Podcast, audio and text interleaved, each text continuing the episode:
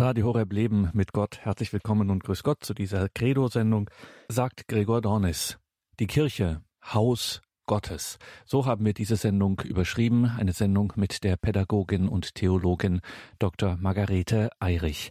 Dass die Kirche auch Gotteshaus genannt wird, das ist immer noch einigermaßen alltäglich. Aber kann man zu diesem Wort, zu dieser Terminologie Gotteshaus, Haus Gottes, kann man dazu auch theologisch etwas Verbindliches, etwas Gewinnbringendes sagen, etwas, das einen auch geistlich spirituell weiterbringen kann im eigenen Leben mit Gott? Dazu hat sich die Theologin Dr. Margarete Eirich Gedanken für uns gemacht, ist in unser Balderschwanger Studio gekommen mit einem Vortrag zu diesem Thema Kirche, Haus Gottes. Im Allgäu gibt es ein Benediktinerkloster mit einer wirklich wunderschönen Barockbasilika. Über dem Eingang der Basilika steht in großen Buchstaben an den Seiteneingängen heilig und am Hauptportal das Haus Gottes und Himmelspforten. Genau dies drückt sich auch im gesamten Kirchengebäude aus. Herrlichkeit und Schönheit, die unweigerlich auf Gott verweisen, springen dem Betrachter entgegen. Beim Betreten dieser Basilika von Otto Beuern wird ein Stück weit etwas von Gottes Herrlichkeit sichtbar. Der Barock zeigt sich von seiner verspielten, freudigen und zugleich überwältigenden Seite. Die Basilika strahlt etwas von Gottes Heiligkeit aus. Diese Basilika ist wahrlich von ihrer ganzen Erscheinungsweise ein Haus Gottes und eine Pforte des Himmels. Der Schriftzug Haus Gottes und des Himmels Pforte nimmt Bezug auf eine Stelle in der Heiligen Schrift. In Genesis 28, 17 wird von einer Begebenheit Jakobs berichtet, als dieser sich auf Wunsch seines Vaters auf den Weg zu seinem Verwandten Laban macht. Auf dieser Reise träumte er eines Nachts von einer Himmelsleiter, auf der Engel auf und niedersteigen. Gott offenbarte sich ihm im Traum und verspricht ihm Segen. Es heißt dort, da hatte er einen Traum. Siehe, eine Treppe stand auf der Erde, ihre Spitze reichte bis zum Himmel. Und siehe, auf ihr stiegen Engel Gottes auf und nieder. Und siehe, der Herr stand vor ihm und sprach, Ich bin der Herr, der Gott deines Vaters Abraham und der Gott Isaaks. Und Jakob erwachte aus seinem Schlaf und sagte Wirklich, der Herr ist an diesem Ort, und ich wusste es nicht. Er fürchtete sich und sagte Wie ehrfurchtgebietend ist doch dieser Ort.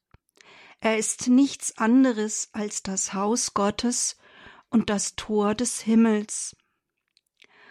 Jakob stand früh am Morgen auf, nahm den Stein, den er unter seinen Kopf gelegt hatte, stellte ihn als Steinmal auf und goss Öl darauf.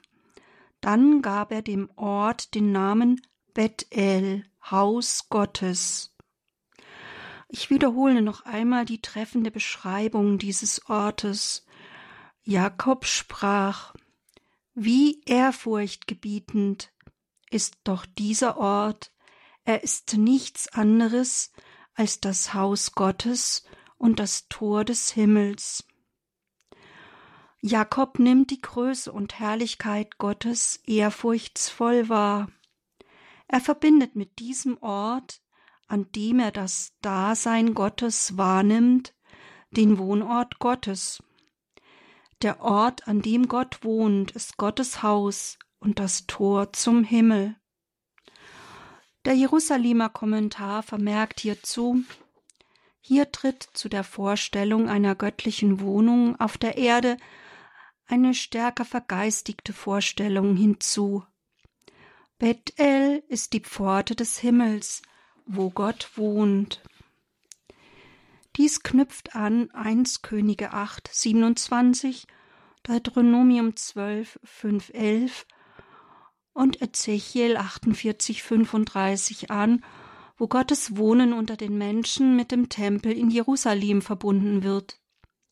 Es handelt sich um den großartigen Tempel, den Salomon, der Sohn Davids, erbaute.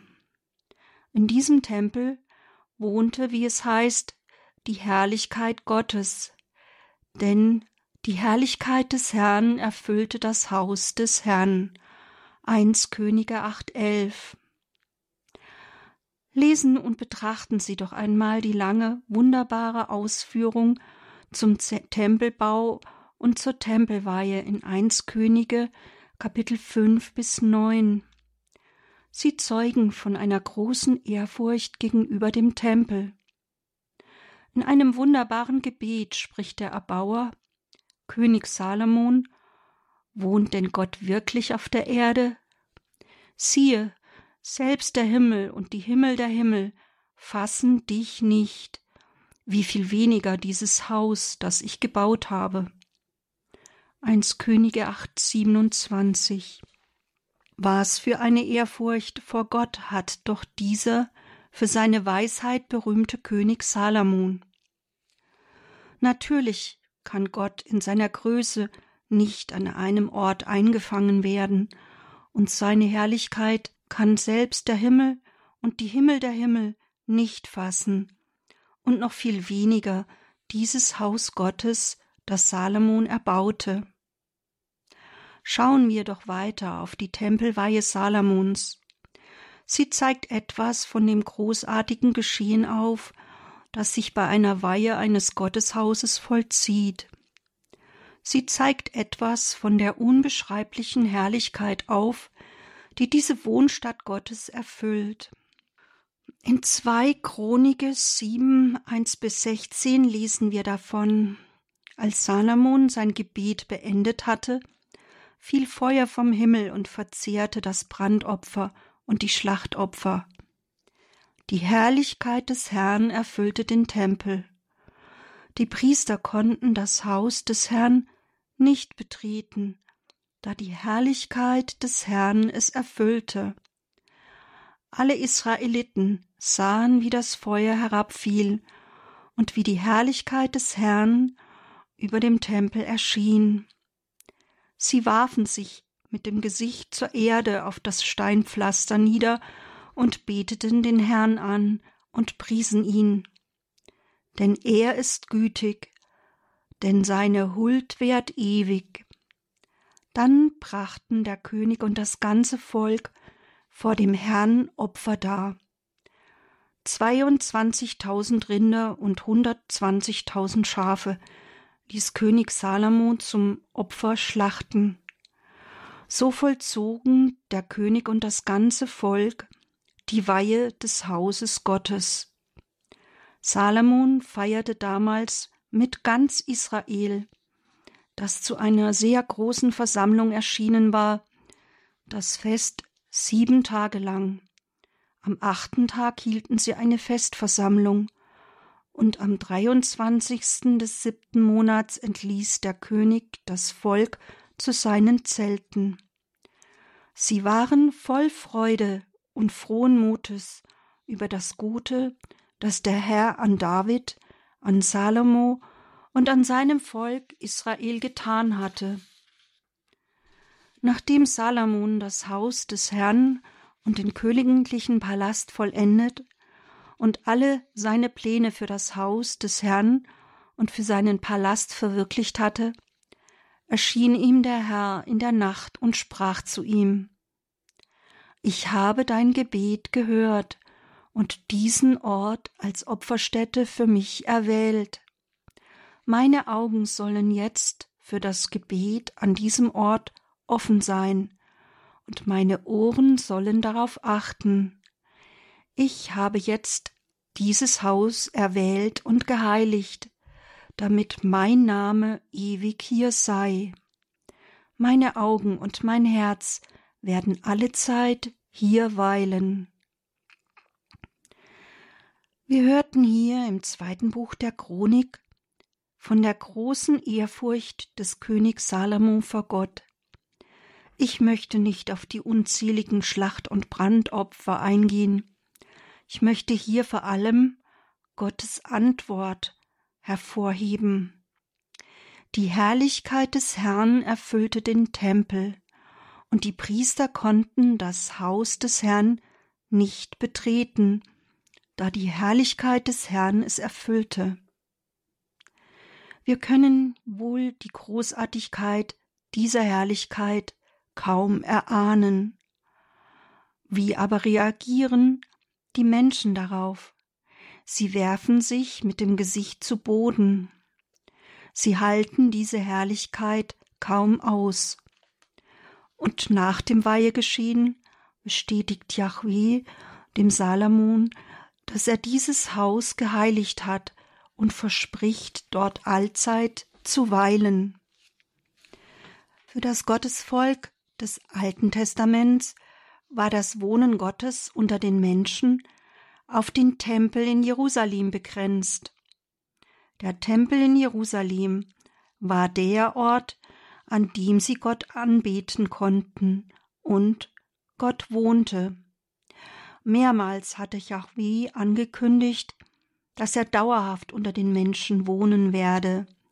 So Levitikus 26, 11, Zechiel 37, 27 etc.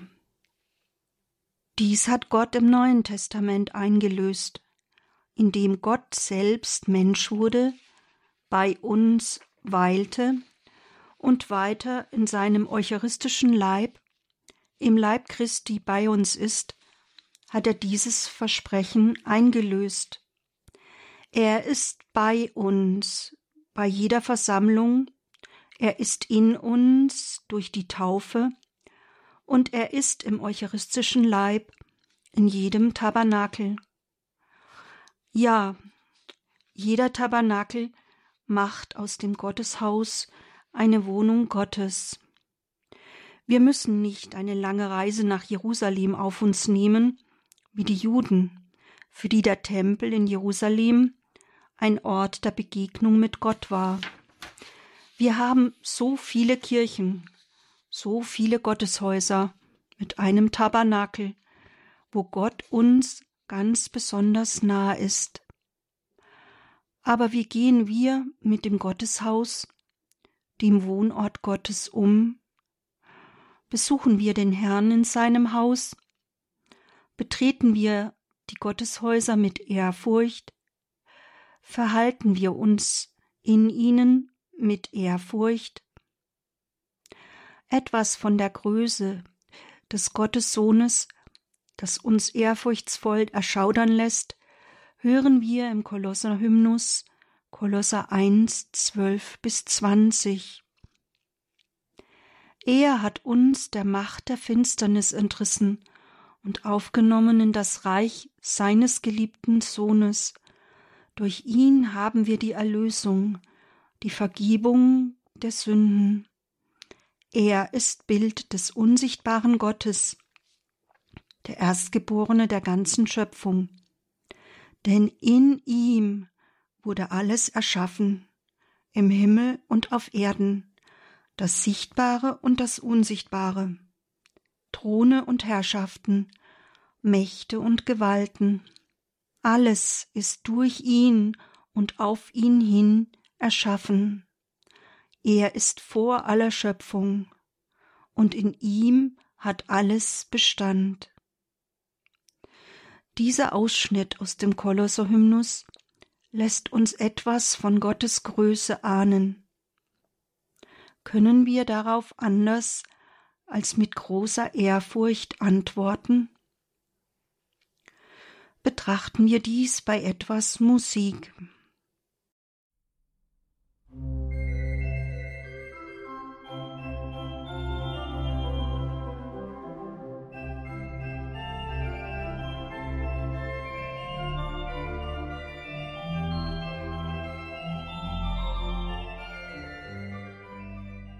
Wir haben von der Größe und Herrlichkeit Gottes gehört.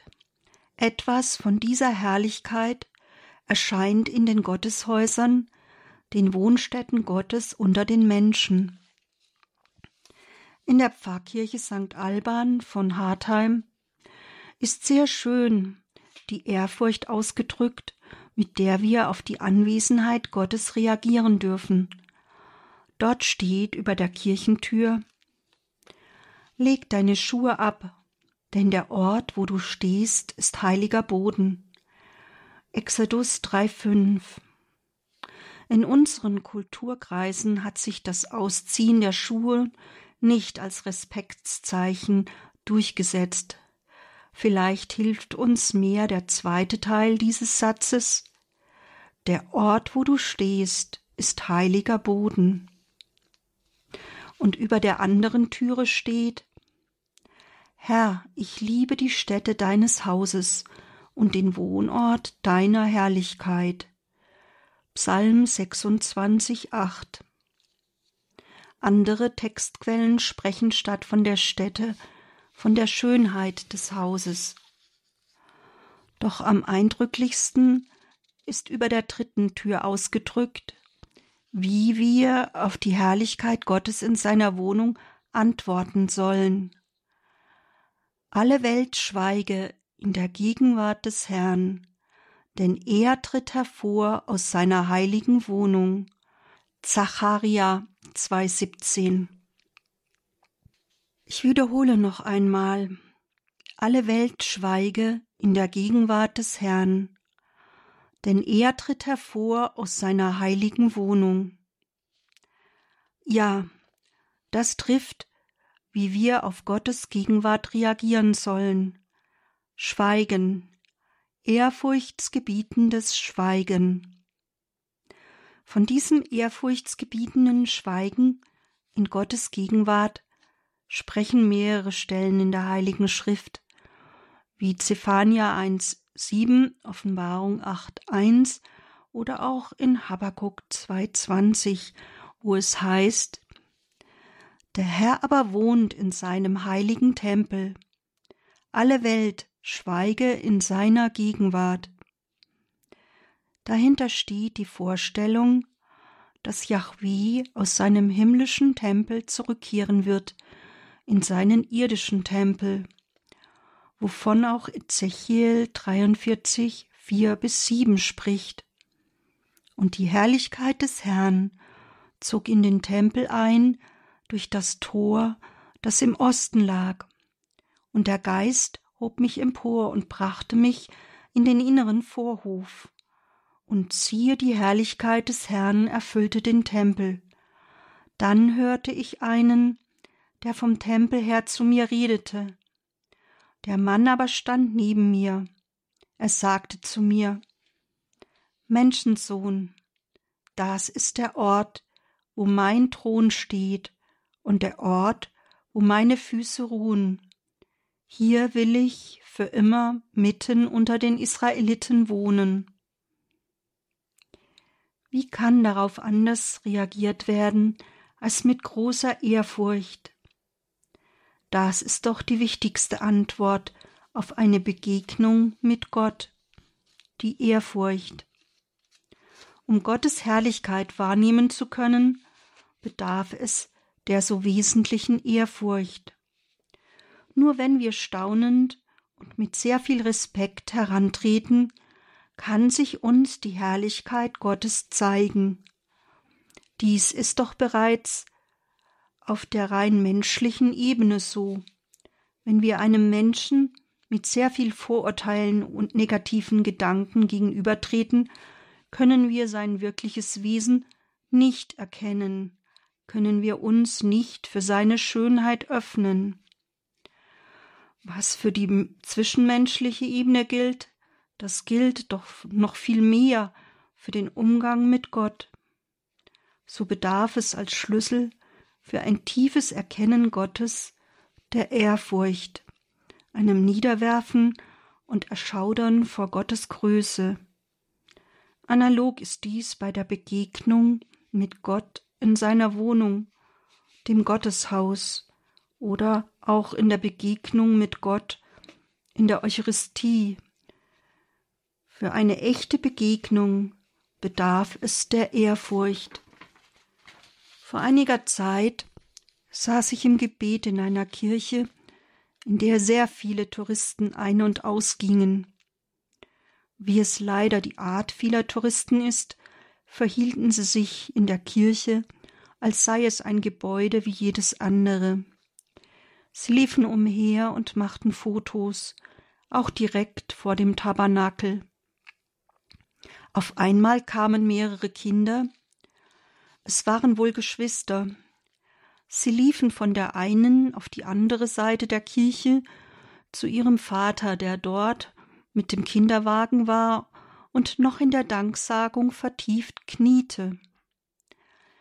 In dieser Umgebung, die geprägt war von einer Gleichgültigkeit vor dem Heiligen, machten diese Kinder mit der größten Selbstverständlichkeit vor dem Tabernakel eine Kniebeuge. Da wurde mir klar, was doch allein dieses kleine Zeichen der Ehrfurcht die Kniebeuge ausmacht. Auch die Eltern verhielten sich in gleicher Weise. Welche Ausstrahlung hat doch das gelebte Vorbild? Wie wertvoll ist die gelebte Ehrfurcht? Wie wertvoll ist doch der Geist der Ehrfurcht, der das Heilige heilig sein lässt, wie Erzbischof Ratzinger es einmal formulierte. Später als Papst hat er in seinem Schreiben Sacramentum Caritatis, das er im Anschluss an die Bischofssynode zur Eucharistie schrieb und in dem er die Synodeninhalte zusammenfasste, gerade die große Bedeutung der Ehrfurcht vor der Eucharistie hervorgehoben und diesem Thema einen eigenen Abschnitt gewidmet. So empfiehlt er in der Nummer 65 nachdrücklich die eucharistische Katechese, um ein zunehmendes Empfindungsvermögen für das Geheimnis des unter uns gegenwärtigen Gottes herbeizuführen.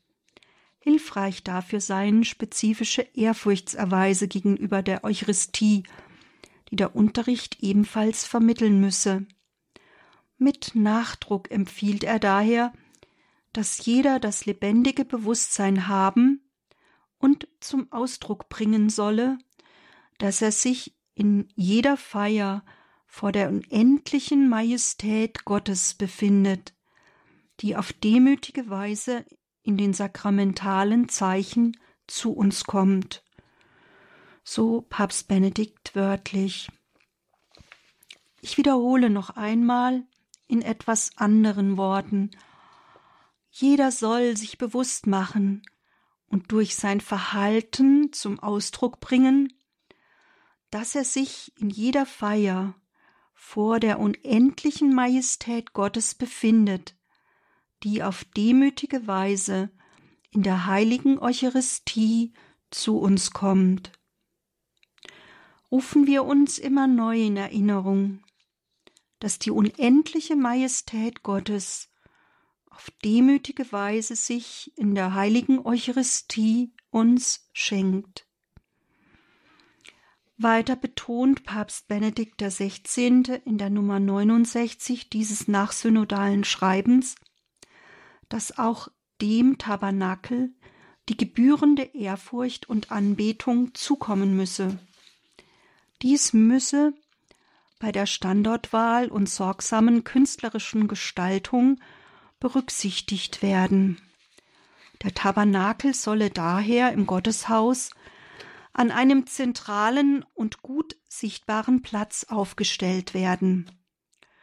Seine richtige Position helfe nämlich, die wirkliche Gegenwart Christi im allerheiligsten Sakrament zu erkennen.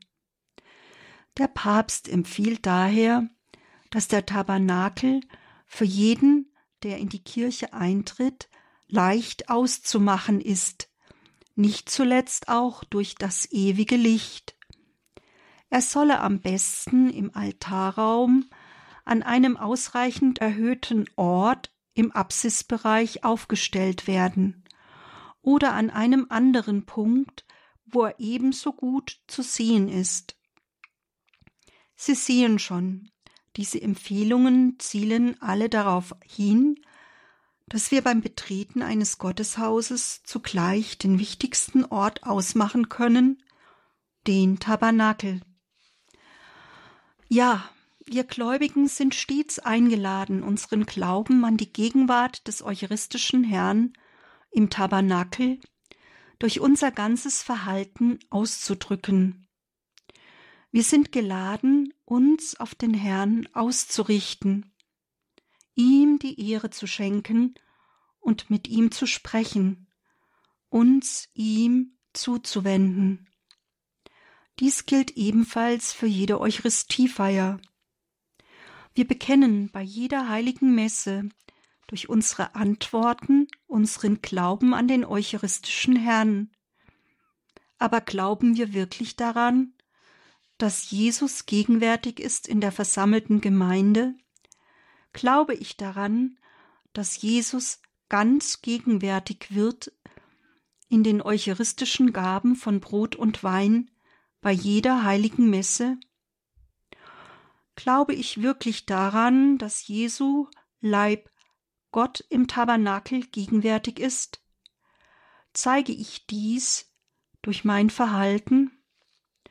Verneige ich mich vor dem Herrn, am besten auch innerlich? Richte ich mich beim Betreten des Gotteshauses bereits auf den Tabernakel, auf den Herrn innerlich aus? Spreche ich zu ihm?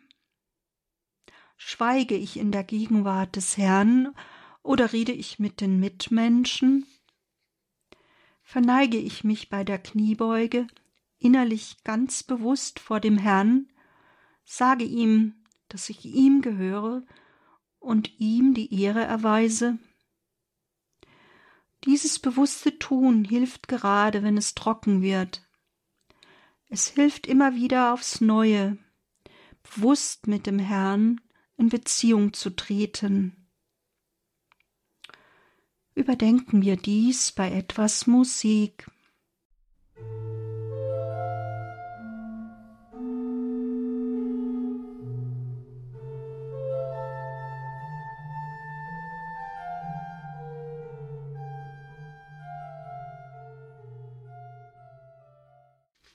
Von der Besonderheit des Hauses Gottes spricht auch der Katechismus der katholischen Kirche.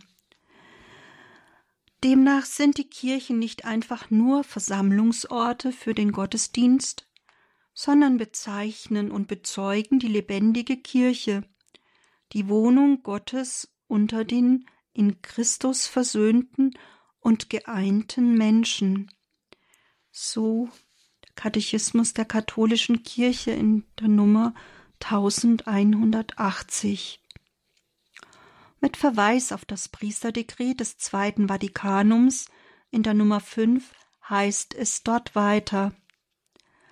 Das Gotteshaus, in dem die heiligste Eucharistie gefeiert und aufbewahrt wird, in dem die Gläubigen sich versammeln, soll schön sein, geeignet zu Gebet und heiliger Handlung. Dieses Gotteshaus soll Christus in seiner Gestaltung kundtun, denn es ist er, der an dieser Stätte zugegen ist und handelt. Katechismus der katholischen Kirche in der Nummer 1181.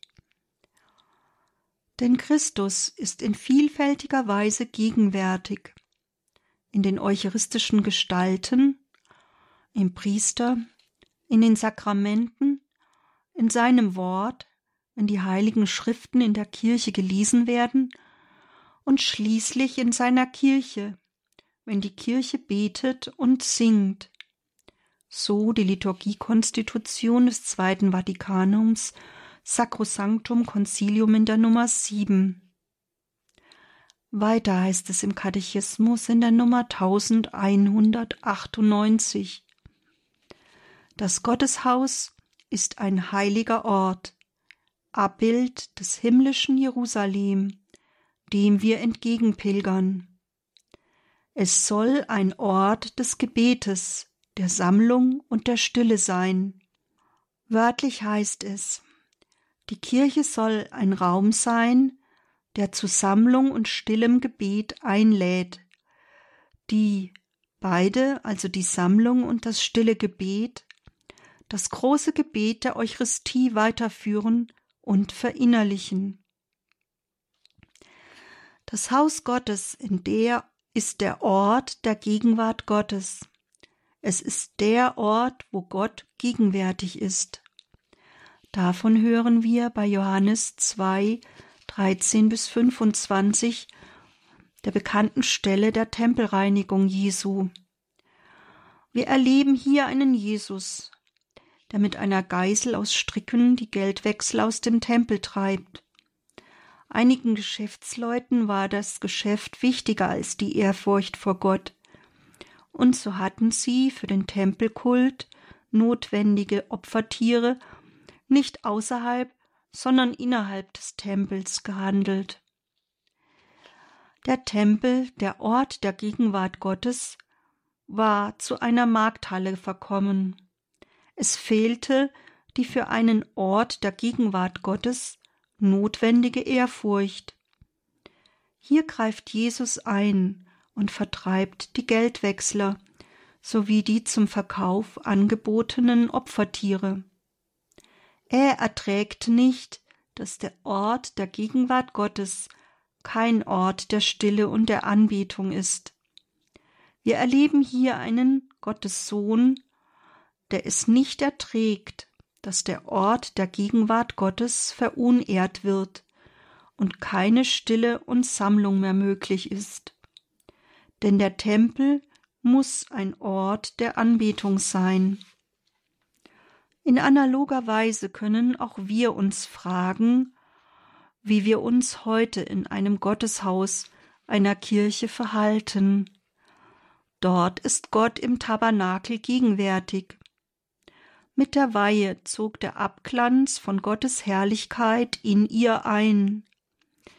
Wie verhalten wir uns an diesem Ort der Gegenwart Gottes? Achten wir die für einen solchen Ort gebührende Stille? Üben wir Ehrfurcht? Überlegen wir dies bei etwas Musik.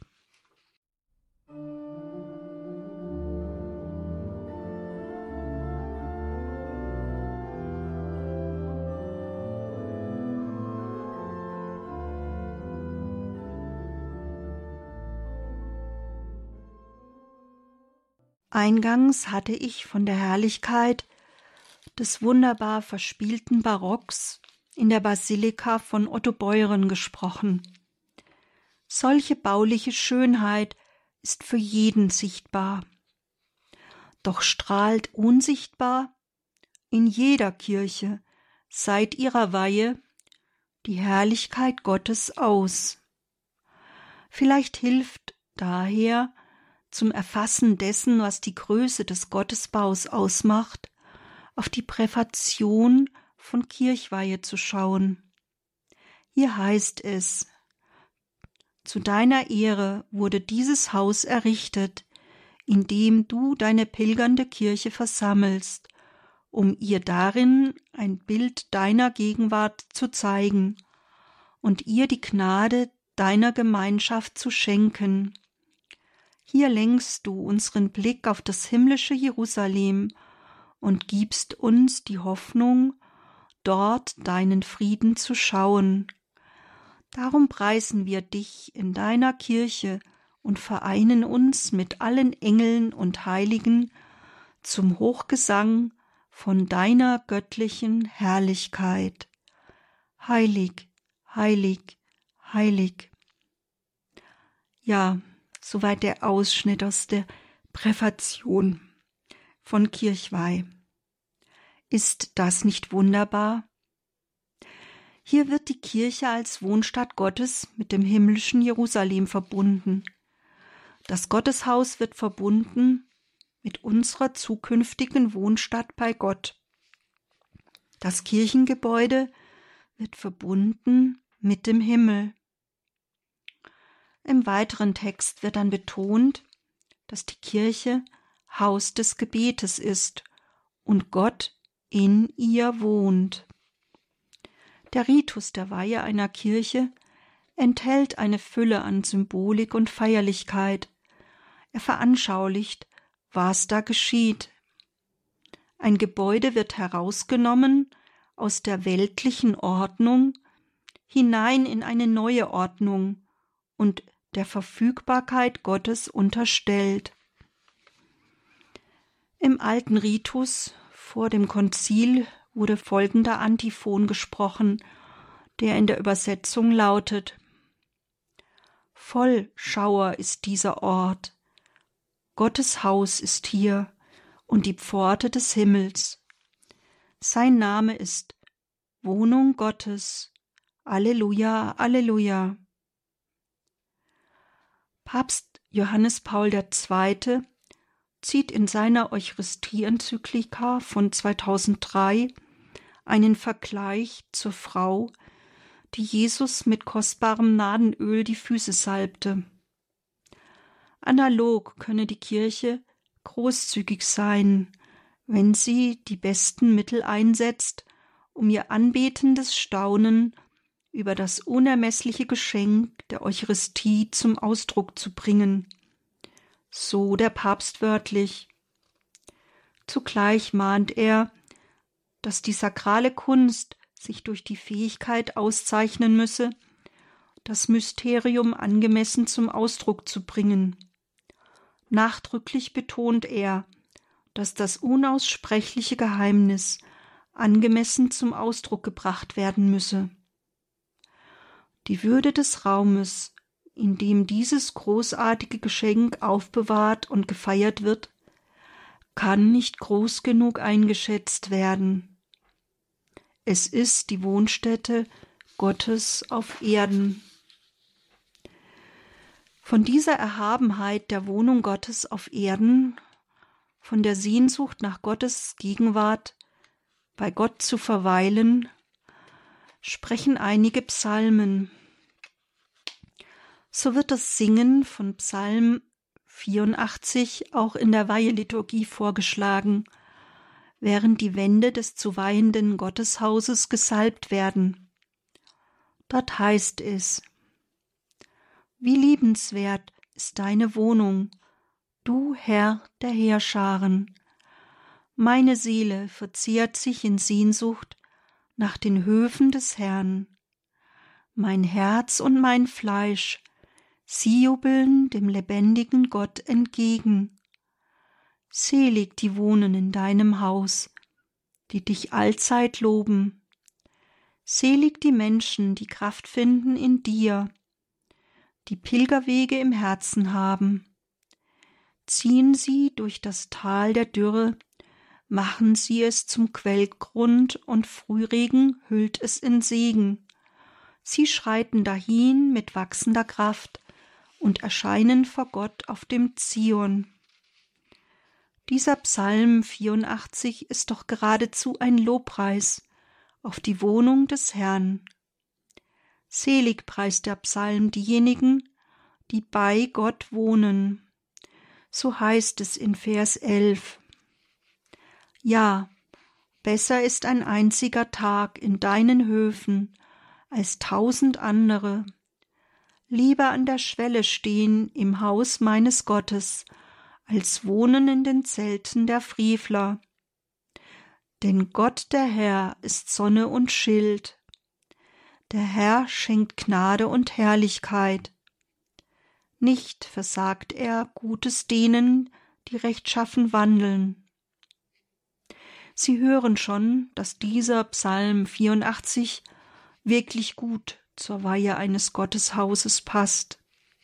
Er bringt die Erhabenheit der Wohnung Gottes auf Erden und die Sehnsucht nach der Nähe Gottes wirklich sehr schön ins Wort.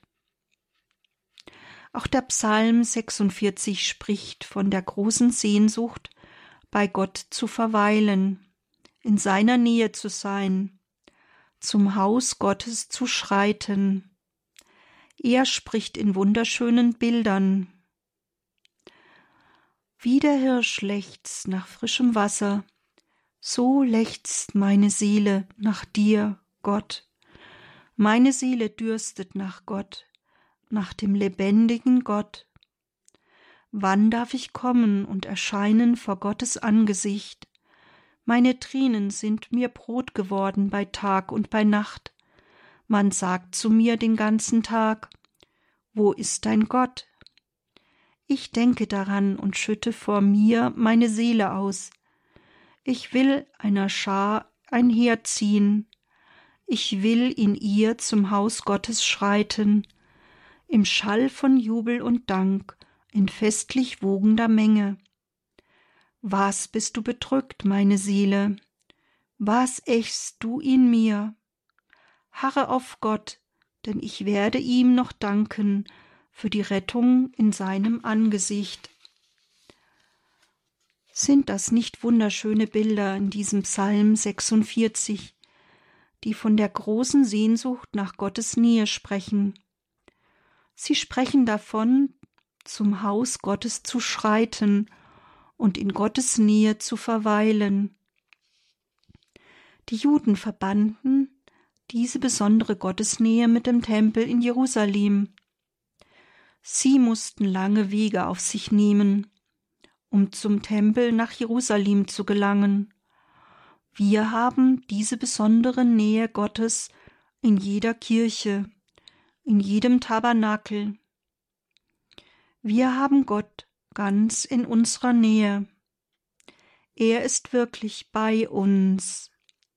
Er wohnt sogar seit der Taufe in uns.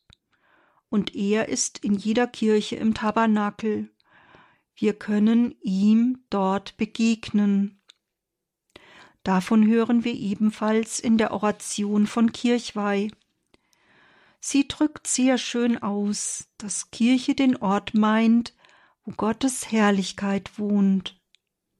Wörtlich heißt es in dieser Gebetsanrufung Allmächtiger Gott, du hast gewollt, dass dein Volk Kirche heiße, denn wir sind das Haus, in dem deine Herrlichkeit wohnt. Sie haben richtig gehört. Die Oration legt den Akzent des Hauses Gottes nicht auf das Kirchengebäude, sondern vielmehr auf die Glieder des Leibes Christi. So steht auch in der Einführung in die Liturgie der Weihe der Kirche die Empfehlung, den Gläubigen in Erinnerung zu rufen, dass sie selber die aus lebendigen Steinen erbaute Kirche und das wahre Gotteshaus sind. Der sichtbare Bau will dafür Zeichen sein. Weiter steht in der Einführung das Pontifikale 4. Der Kirchenbau soll seiner Aufgabe entsprechend für die heiligen Feiern geeignet und würdig sein. Es soll mehr durch vornehme Schönheit als durch unnötigen Aufwand sich auszeichnen und Zeichen und Symbol überirdischer Wirklichkeit sein. Ist das nicht wunderbar? Der Kirchenbau bezeichnet eine überirdische Wirklichkeit. Ja, er weist auf den Himmel hin, auf die Herrlichkeit, die wir einmal erfahren dürfen. Wiederholt wird vom Kirchenbau als dem Tempel seiner Herrlichkeit, dem Tempel der Herrlichkeit Gottes gesprochen. Es ist ein Stück weit Himmel auf Erden. Daher heißt es in der Einführung weiter, dass die Weihe einer Kirche und eines Altars zu den feierlichsten Gottesdiensten zählt.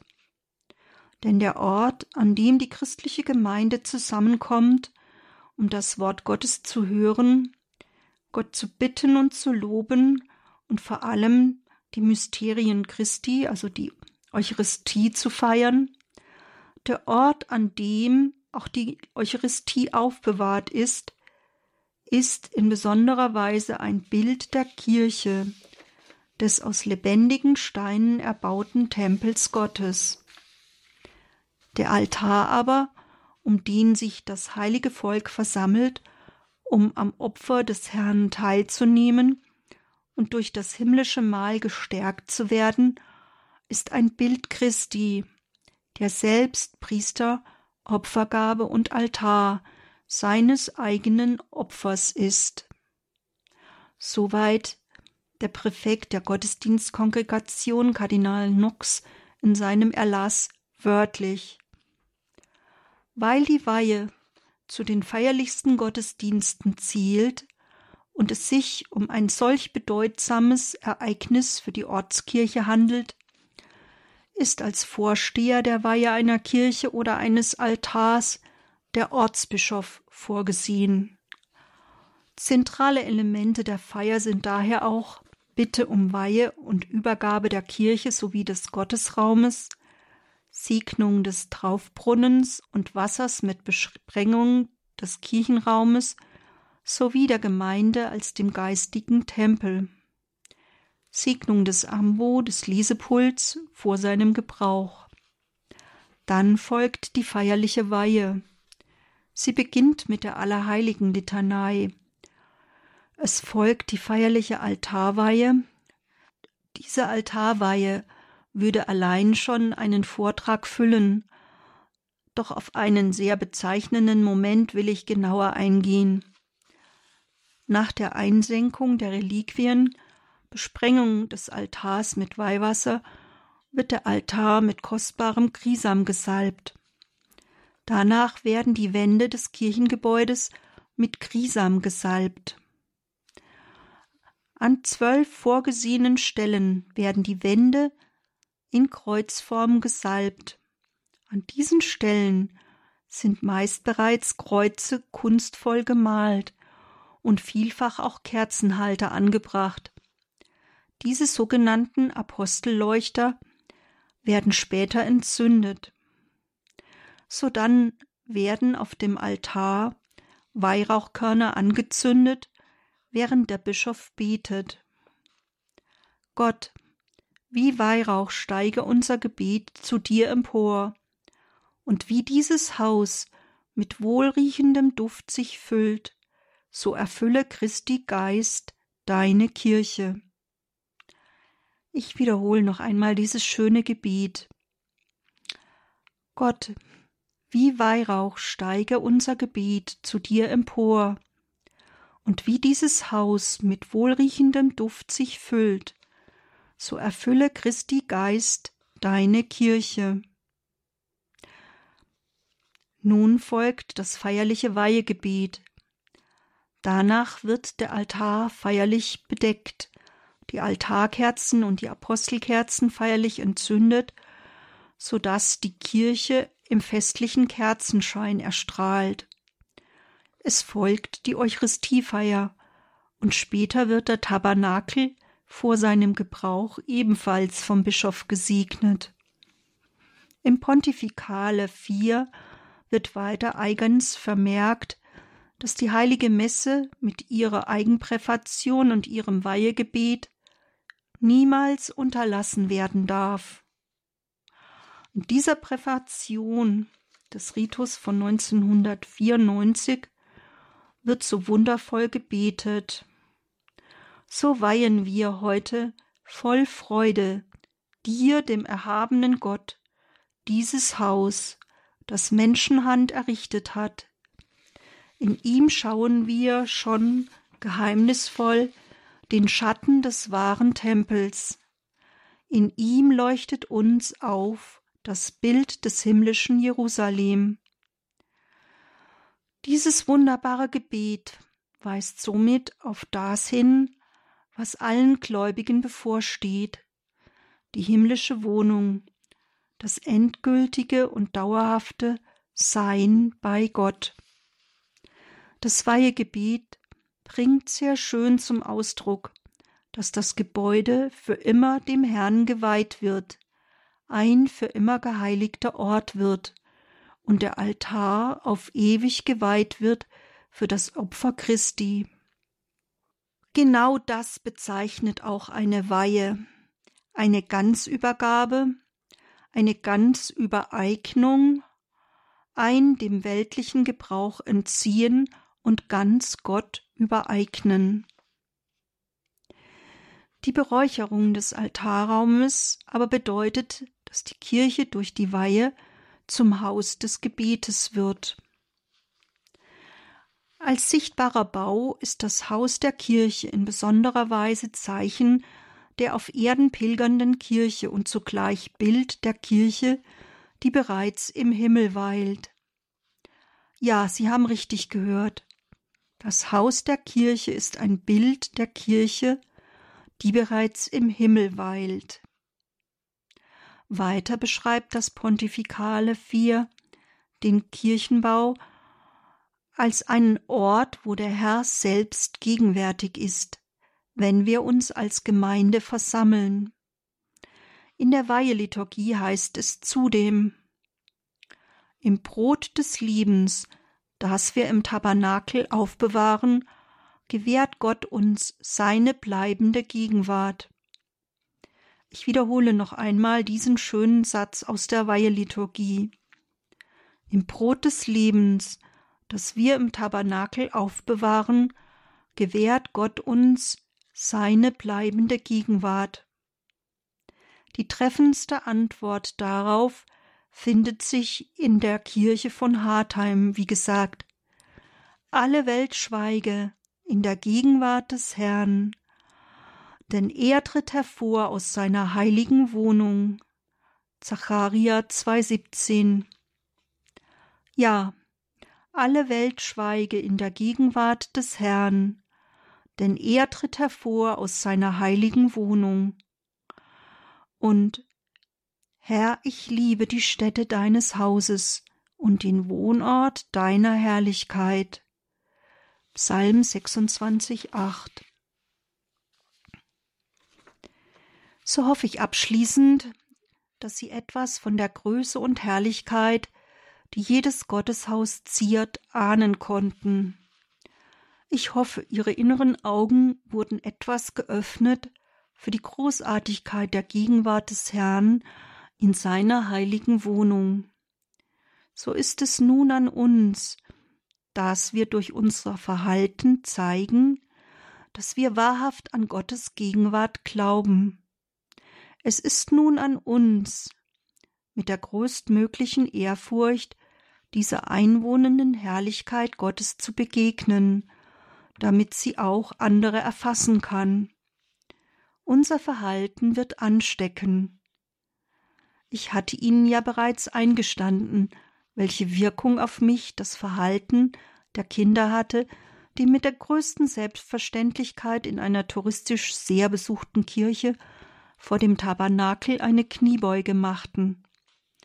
Was für eine Ausstrahlung hat doch allein eine Kniebeuge, und was für eine Ausstrahlung hat, wenn ich nicht in der Kirche rede, sondern vor der Kirche, im Freien. Welche Ausstrahlung hat doch das geliebte Vorbild eines ehrfürchtigen Verhaltens in einem Gotteshaus? Ja, wie wertvoll ist die gelebte Ehrfurcht. Ehrfurcht ist der Schlüssel zum Geheimnis. Ehrfurcht ist aber zugleich auch ein Kennzeichen des Wachstums in der Heiligkeit, wie der Palutinerpater Hans Burb betonte. Es macht einen Unterschied, wie ich eine Kirche betrete, redend oder schweigend. Beginnt beim Betreten zugleich eine Ausrichtung auf den Herrn und ein Schweigen in der Gegenwart des Herrn, lasse ich mich von der Gegenwart des Herrn in den Bann ziehen und werde ich still? So möchte ich abschließend den Herrn, den Geber alles Guten, bitten. Herr, bitte lass uns immer tiefer erfassen, dass du in jedem Gotteshaus in besonderer Weise auf uns wartest, dass es deine Wohnstatt ist, der Ort, an dem du wohnst. Schenke uns doch diese Herrlichkeit immer tiefer zu erfassen und ihr mit immer größerer Ehrfurcht zu begegnen, damit du uns deine Größe immer mehr erschließen kannst. Darum bitten wir dich, Christus, unserem Bruder und Herrn. Amen.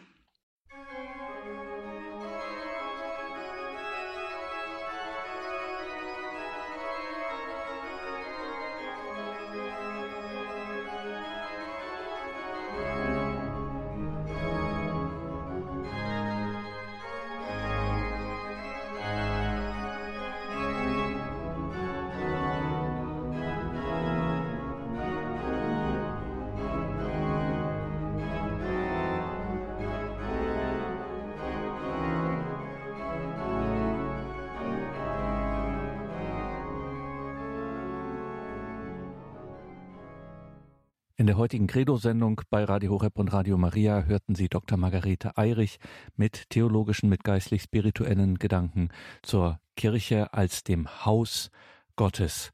Und das kann man nachhören auf einer CD und in unserer Mediathek. Horeb.org ist unser Internetauftritt. Schauen Sie auch in die sozialen Medien, wo wir auch präsent sind. Bei YouTube, bei Instagram, bei Facebook.